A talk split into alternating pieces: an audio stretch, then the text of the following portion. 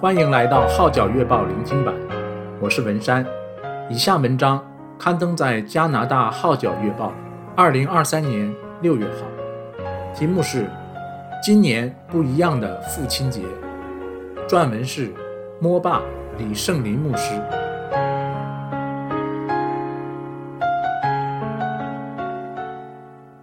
今年过的父亲节是一个不一样的父亲节。过往的父亲节，阿嬷会尽可能从忙碌的工作中抽身出来，和我们一起饮茶、吃蛋糕庆祝。就是我们在加拿大，他也会以 WhatsApp call 或短讯祝我父亲节快乐。纵然今年的庆祝方式跟之前不一样，但阿嬷和他的兄子仍然与我在神的爱里彼此连心。当然。我的心愿就是希望明年的父亲节，阿嬷能够康复过来，像往日一样拥着我，为我送上祝福。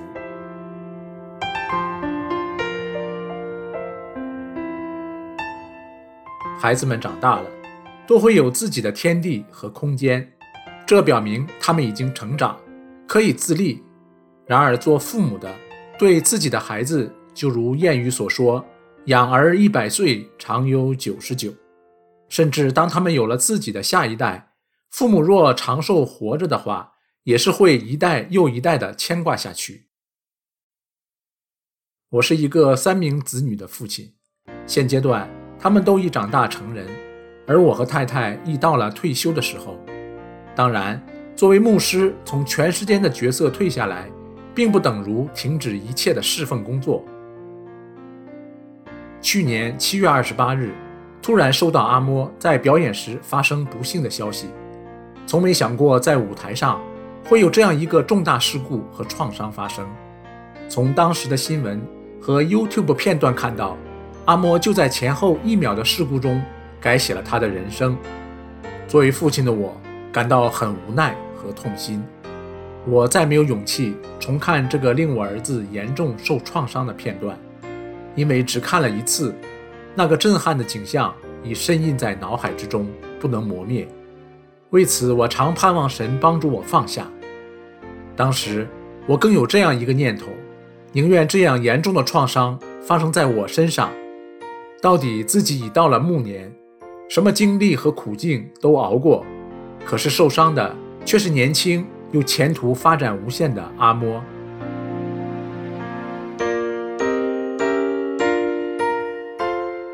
出事之后，想到当时只有阿嬷在香港独自面对，真是焦虑记挂不已。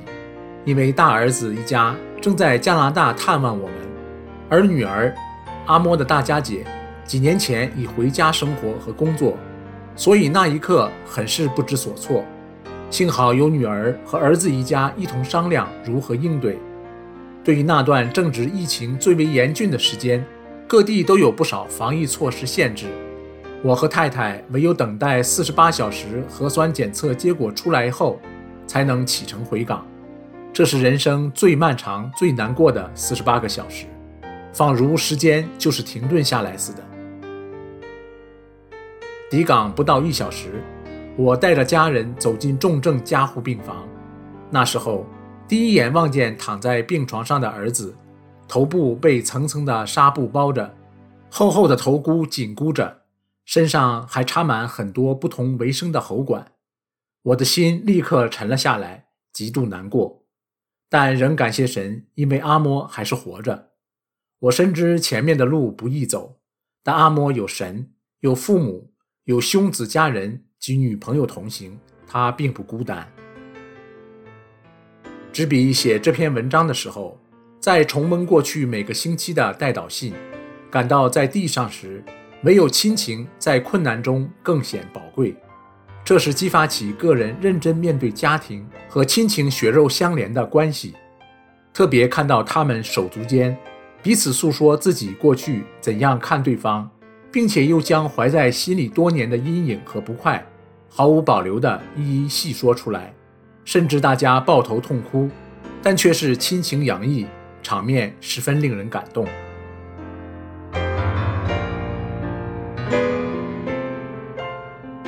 在治疗的过程中，面对阿嬷，在早期治疗时的反反复复，心情也随之高低起伏，忐忑不安。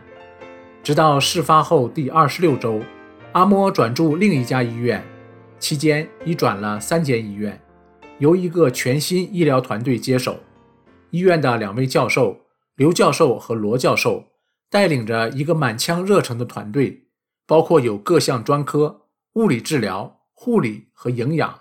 为阿莫制定出积极的治疗方案。这个方案就是帮助强化阿莫颈椎以下所有的神经、关节和肌肉，致使大脑可以通过讯息，好让他暂时未能活动的四肢可以重新动起来。自此，阿莫的状况开始逐渐稳定下来，而且在康复阶梯上也有所突破。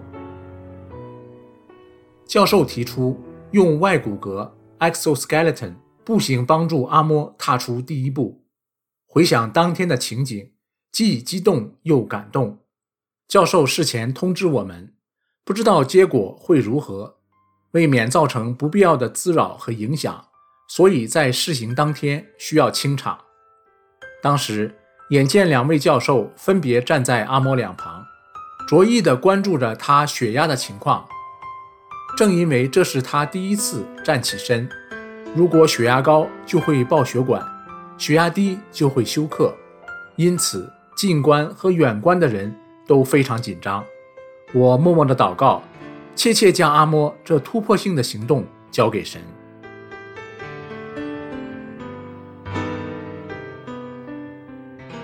在保密的情况下，教授悄悄预备了一只烧猪，等阿莫完成那段预设的路之时，就把烧猪推出来。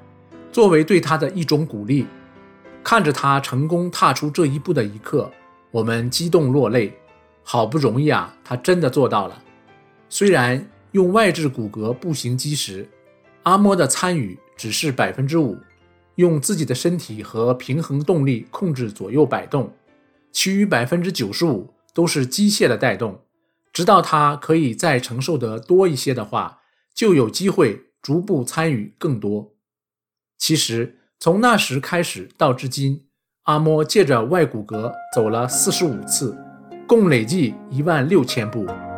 而每一日他在跑步机上活动的情况，我都摄录下来跟家人分享，因为我相信有家人在旁支持及打气，对他的康复有一定的帮助。前些时，阿莫做了一次磁力共振 （MRI） 检测。显示他受创颈椎的上段和下段神经并没有明显萎缩退化，据悉这样的可能性极低，深信完全是神的恩典。此外，医生还要观察他的骨质疏松问题，恐怕他的骨裂会引致钙质流失。感恩，又是一个好消息，神保守他的钙质没有流失。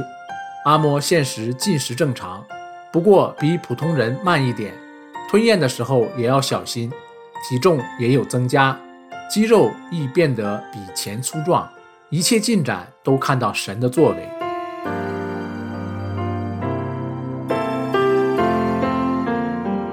这个全新的治疗方案十分进取，我看到阿嬷每次操练都有超越自己的决心，他平均每天要投入参与不同的治疗达六个小时之多。在治疗过程中，看到他从开始到咬紧牙根至最后阶段的一刻，我一直默默地为他祷告，求神加力撑住他。物理治疗师要求他做百分之百，他就要坚持做到百分之一百五十，因为这些康复治疗像打游戏机一样，如果这部分达标，就可升级至另一个更高的层面，所以他想尽力尽快。让自己康复。作为父亲，看见阿嬷不放弃，努力朝着康复的路前进时，很受激励。我为他这种自主、积极面对的精神和斗志感到骄傲。这是一份最好的父亲节礼物，盼望看到他的坚持没有白费。前些时，我和师母开始替阿嬷泡脚和搓脚。我愿意放下身段，学效耶稣的谦卑。希望透过肌肤的接触，让他感受到爱的输送。现在我仍然定时将合适的经文跟阿摩分享，每周拍片两次，每次五六分钟，你连续跟他讲述圣经约伯记，让他领会当中受苦的意义。我们会在六月回多伦多十天，我计划在离开期间，每日都给他拍一段片，作为陪伴和支持。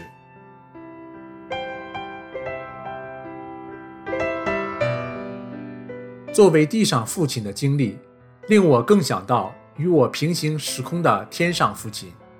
他何尝不是对作为儿子的我，有着无微不至的体谅呢？他在圣经中的应许，使我学习及经历到他的话语，常带着权柄和能力。我和阿摩，及至整个家庭，都是凭借着神的应许，才走到现今的阶段。在过去的治疗岁月中，真理的圣灵借着十多段经文，包括诗篇二十三篇，那是阿摩和我一起在病床中背诵的第一段经文。我们的主就如牧羊人一样牧养保护我们。另外，透过诗篇二十七篇十三至十四节，我若不信在活人之地得见耶和华的恩惠，就早已丧胆了。要等候耶和华，当壮胆，坚固你的心。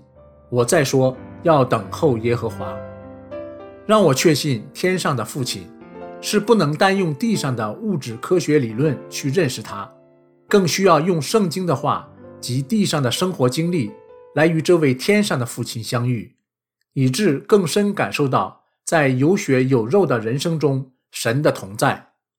感谢天上爱我们的父亲，给我们勇气、鼓励和能力。面对从各方面来的挑战，但愿有一天阿摩能站起来，见证天上和地上父亲的大爱。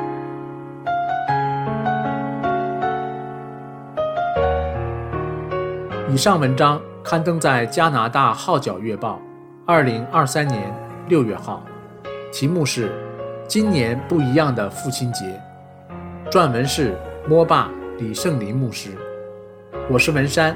谢谢你对《号角月报》聆听版的支持。